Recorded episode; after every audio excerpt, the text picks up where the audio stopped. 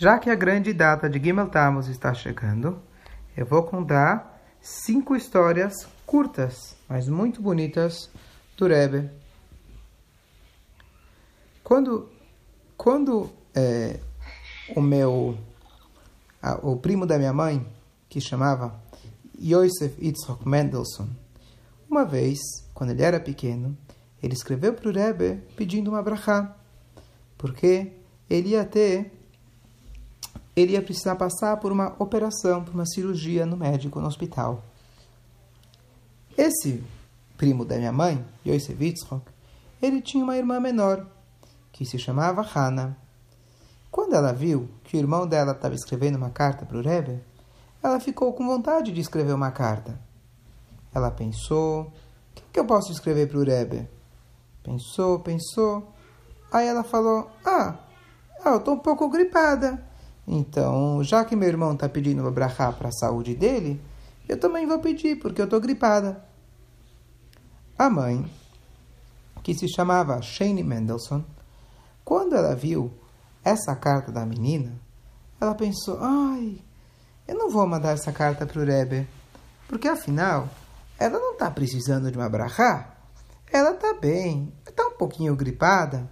Eu não preciso perder o tempo do Rebbe. E ela só mandou a carta do irmão, pedindo a brachá para a cirurgia. E aquela carta, então, ficou em casa escondida. Passou um tempo e, de repente, o correio entregou duas cartas separadas. Uma para o menino, que estava escrito uma brachá para a cirurgia, e tinha uma segunda carta para a menina. E lá o Rebbe escrevia uma brachá para o resfriado dela. Segunda história. O Rebbe uma vez recebeu uma carta de uma criança. A criança escreveu: Rebbe, já que você recebe muitas cartas, milhares e milhares de cartas do mundo todo, você podia pegar para mim os selos que ficam nas cartas. Hoje a gente já não conhece, não vê muitas cartas, mas as cartas, elas vêm com um selo. E esse selo, cada país, cada cidade, cada época tem um diferente. E tem gente que coleciona. Então esse menino pediu para o Rebbe dar para ele os selos. E, incrivelmente, mesmo que o Rebbe era muito ocupado e não precisava perder tempo com essas coisas de criança, o Rebbe pediu para os secretários para eles guardarem todos os selos que viessem naquela semana e colocar dentro de um envelope.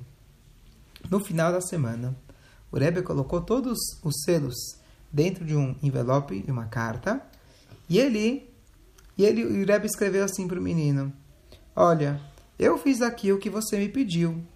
Então, agora eu também tenho uma coisa para te pedir. Eu quero que você faça uma boa decisão de acrescentar e começar a fazer mais uma mitzvah para poder aproximar Moshiach. Terceira história. Quando Rebbe era um, uma criança pequena, Nikolaev, todo mundo estava com muito medo dos russos e das guerras que estavam acontecendo. Eles, as pessoas, às vezes, corriam pelas ruas, empurrando, gritando e essas pessoas pegavam as coisas que eram dos Yehudim. Um dia, a mãe do Rebbe, Rebbe Tzimchana, escutou que os russos estavam chegando. E ela então pegou as crianças e colocou todas elas num esconderijo, aonde tinha outras famílias também escondidas. Os meninos e as meninas, as crianças e os bebês estavam gritando eles estavam com muito medo. Mas, se eles não ficassem quietos, os russos iam descobrir o esconderijo deles. As mães tentavam falar para os filhos ficarem em silêncio, mas não conseguiam.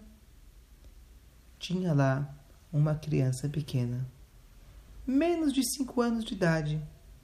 Ele andava por, pelo esconderijo e ele sorria para as crianças. Ele conversava com elas bem fofinho e ele dava para elas um pouco de bala. E assim todos eles pararam de chorar. Essa criança era o nosso Rebbe quando pequeno. Vamos agora para a quarta história. Durante a Segunda Guerra Mundial, muitos Yehudim, eles fugiram dos nazistas que estavam chegando na, estavam chegando na, França, na França. Entre eles estava o Rebbe e a Rebetzin, a Rebetzin Hayamushka. Esses Yehudim começaram a fugir das suas casas e eles não tinham aonde ficar. Então eles tentaram começar a ficar em hotéis. Mas os hotéis não queriam ser lugar para judeus pobres. Então os hotéis fizeram uma regra, uma lei. Só pode entrar no hotel quem mostrar que é rico. Mas como você vai mostrar que você é rico? Então você tem que mostrar que você tem uma nota de 100 dólares. Se você mostrar que você tem essa nota, eles iam deixar você ficar num quarto do hotel. É claro, a maioria dos Yodim eram pobres. E naquela época, 100 dólares valia muito mais do que hoje em dia. Então eles não tinham onde dormir. Tinha uma pessoa que ele tinha uma nota de 100 dólares. O que, que ele fazia com essa nota? Ele ficava na rua procurando Yodim pobres que estavam precisando de um lugar para dormir num hotel. Então, o Rebbe pegava a nota de 100 dólares e emprestava para esse Yehudi. Ele apresentava a nota na entrada do hotel e o hotel deixava ele entrar. Depois, aquele Yehudi pegava e devolvia a nota para o Rebbe. E agora o Rebbe emprestava para outra pessoa e assim ele ajudou muita gente a poder conseguir fugir e ficar até um lugar para dormir.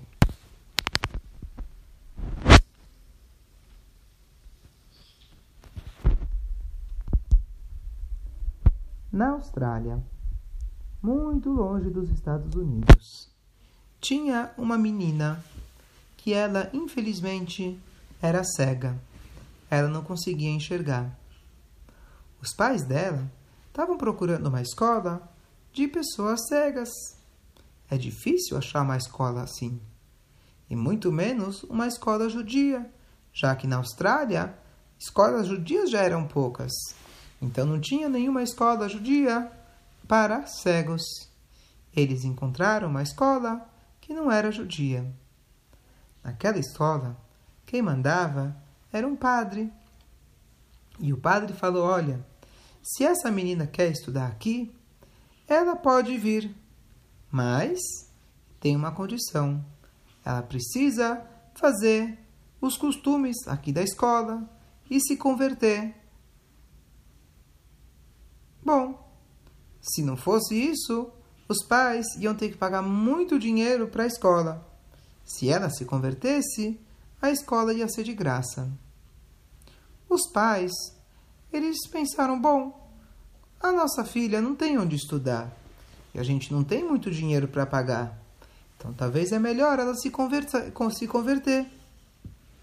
Mas a filha, ela começou a achar isso estranho.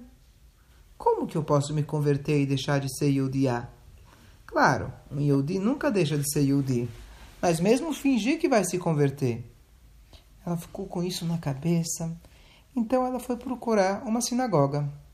Ela foi para uma sinagoga e fez muita, muita reza e tefilá para Hashem.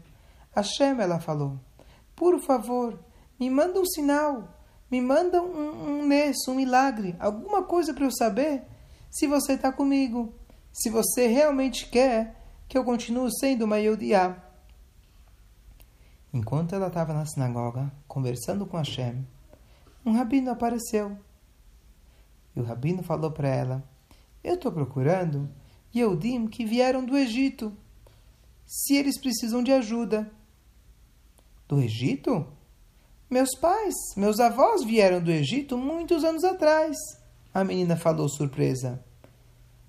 E ela pensou: Uau, deve ser que esse é o sinal que Hashem mandou para mim. Então, com certeza, eu preciso continuar sendo uma Yudiá. Mas, Rabino, ela perguntou, como você sabia que eu precisava de ajuda? Lá em Nova York, o rabino falou, tem um grande rabino, um líder, uma pessoa que se importa com todos os Yodim do mundo. Há um tempo atrás, ele me mandou aqui, para essa cidade. E ele me deu uma ordem que eu não tinha entendido. Ele tinha falado para mim que eu preciso procurar Yehudim que vieram do Egito. Então, eu entrei aqui, eu vi você e eu perguntei. E graças ao Rebbe, então, essa menina não se converteu, mesmo que a Austrália é muito, muito, muito longe muito longe dos Estados Unidos. Vou acabar com a última história. Sexta história.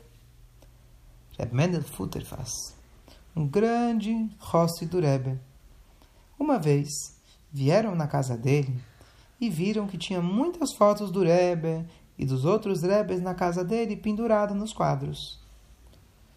Alguém falou para ele assim: Dependam, tudo bem, uma foto, duas, tudo bem. Mas por que você tem tantas fotos do Rebbe em cada quarto? Rebendo falou: Na sua casa você tem espelhos?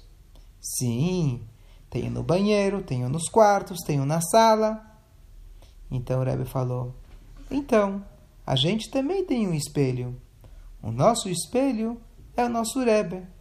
Porque quando a gente olha para o Rebbe, quando a gente está no nosso quarto, quando a gente está na sala, a gente enxerga como a gente deve se comportar. Porque um tzadik, ele mostra para gente como ser uma pessoa boa, um Yehudi bom. E se a gente olha na foto, toda vez a gente tem que pensar: será que eu estou me comportando como a Shem espera de mim? Será que eu estou me comportando como Hossit?